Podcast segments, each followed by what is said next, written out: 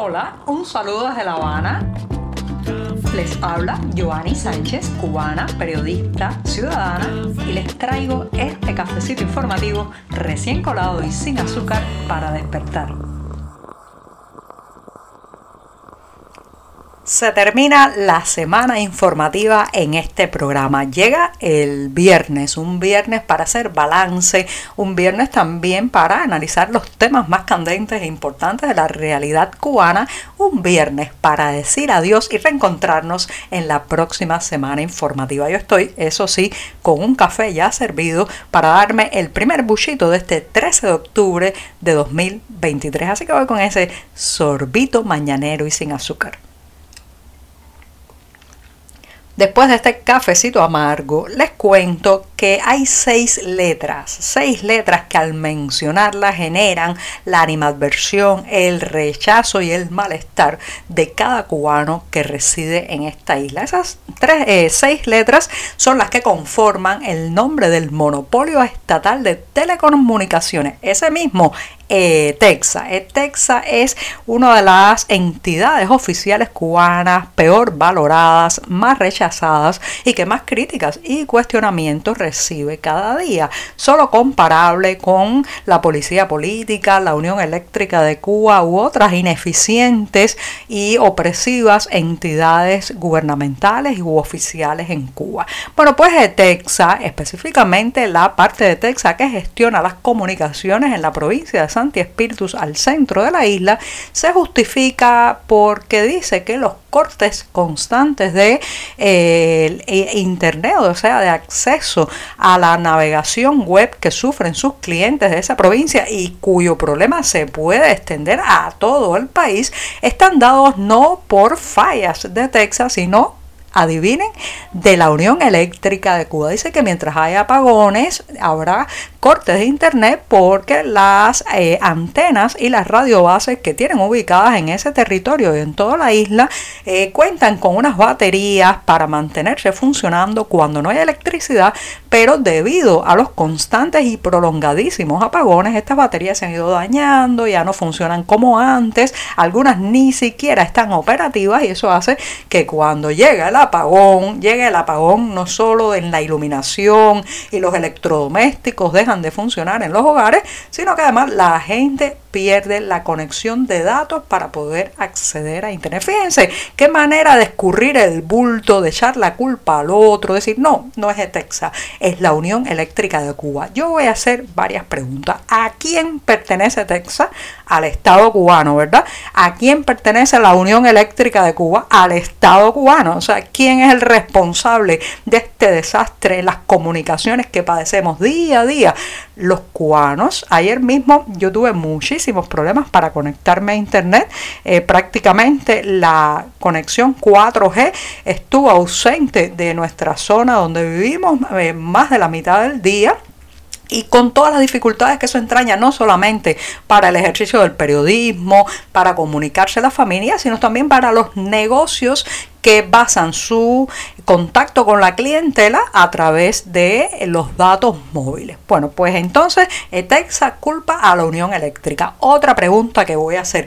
¿Qué ha hecho ETEXA con todos esos millones y millones que ha ganado durante tantos años extorsionando a los cubanos que no pueden elegir otra telefónica, extorsionando a la emigración y al exilio cubano que tiene que ponerle las recargas en divisas eh, a sus familiares en la isla para que estos puedan desde hablar por su teléfono móvil hasta poder conectarse a internet, usar WhatsApp, enviar audios y videos. ¿Qué ha hecho con todo ese dinero de Texas que no lo ha invertido? No solamente en renovar las baterías de estas radiobases, sino también extender las radiobases en lugares donde la gente prácticamente no tiene nunca acceso a la red celular o a la conectividad para navegar en internet. Todo esto son evasivas, todo esto son justificaciones, todo esto son mentiras a unos clientes que lamentablemente estamos cautivos porque no nos podemos ir a otra empresa. Tenemos que quedarnos con esa cuyo nombre seis letras provoca tanto malestar. Las autoridades deportivas cubanas ya no saben lo que van a hacer para que sus atletas no se fuguen, emigren o, eh, como ellos dicen, deserten mientras están en un viaje en el extranjero. Además de abanderar estas delegaciones deportivas cuando participan en torneos internacionales, colgarle eh, pues también digamos diplomas, eh, regalos oficiales, pues ahora les están entregando un vehículo. Ayer en la ciudad deportiva de aquí, de la capital cubana, se han donado a deportistas y también pues entrenadores unos 17 autos de la marca Poyot en reconocimiento a su labor y también a su trayectoria. Algunos son atletas retirados, cinco de ellos son entrenadores y solo tres de los 17 que recibieron un auto eh, compiten actualmente o están, están en activo en el deporte activo en concreto, estos tres son Rodolfo Falcón Cabrera, subcampeón olímpico en natación, Ambrosio Saldívar Mesa y Ana Ibis Jiménez Pérez, ambos campeones paralímpicos de atletismo. Ayudará a esto, a frenar el éxodo de deportistas? Para nada. En primer lugar, señoras y señores, porque hay que decirlo por lo claro, les están regalando un problema. En un país donde para comprar combustible hay que pasar días y días en las colas frente a los servicentros. En un país donde una pieza de un pollot que se rompa y haya que conseguir cuesta una fortuna o hay que traerla desde el extranjero. En un país donde además las calles y las carreteras están en tan mal estado que terminan acelerando el deterioro y la destrucción de los vehículos en un poco, en un corto espacio de tiempo, lo que les han donado en esta ocasión, este presente a estos 17 deportistas y entrenadores ha sido un dolor de cabeza con el que tendrán que vivir los próximos años de su vida. Si hay una marca que fue emblemática de las bebidas en la Cuba republicana, esa es sin duda la cerveza polar.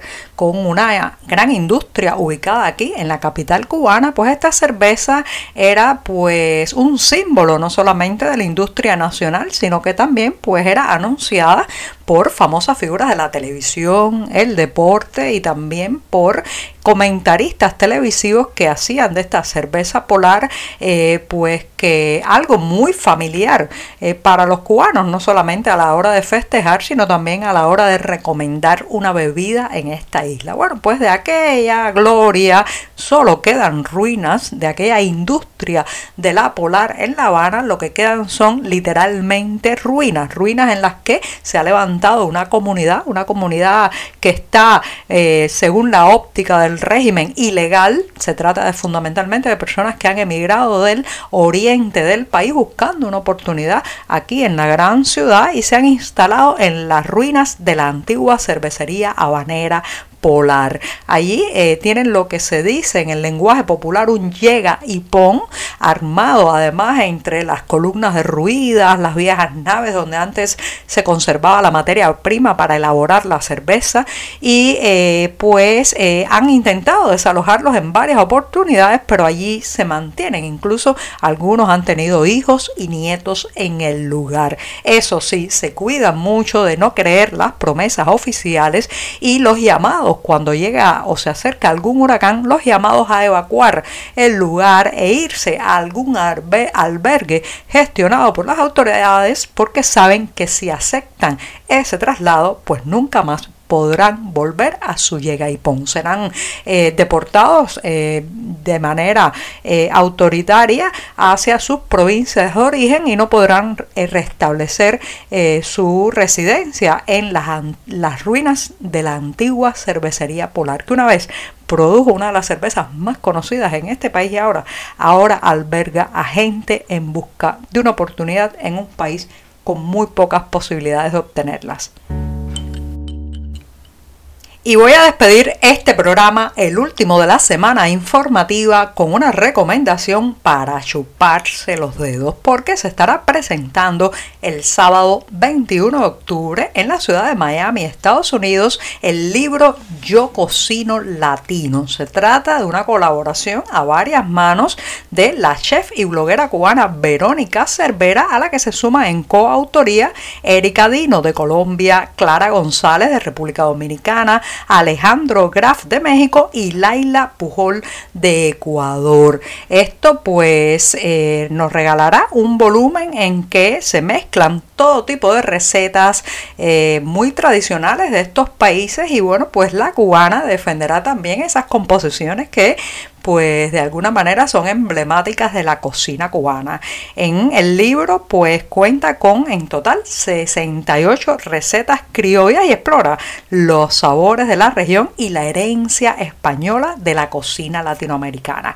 Así que ya saben, los que viven fuera de la isla tendrán una oportunidad para eh, aprender, perfeccionar o mejorar sus recetas cubanas y los que estamos aquí para recordar los ingredientes perdidos de nuestra cocina. Con este libro, este volumen, yo cocino latino. Y ahora sí, me despido hasta el próximo lunes, no sin antes desearles que tengan un sábado y un domingo tranquilos en familia, con buenas lecturas y también con buena mesa. Muchas gracias.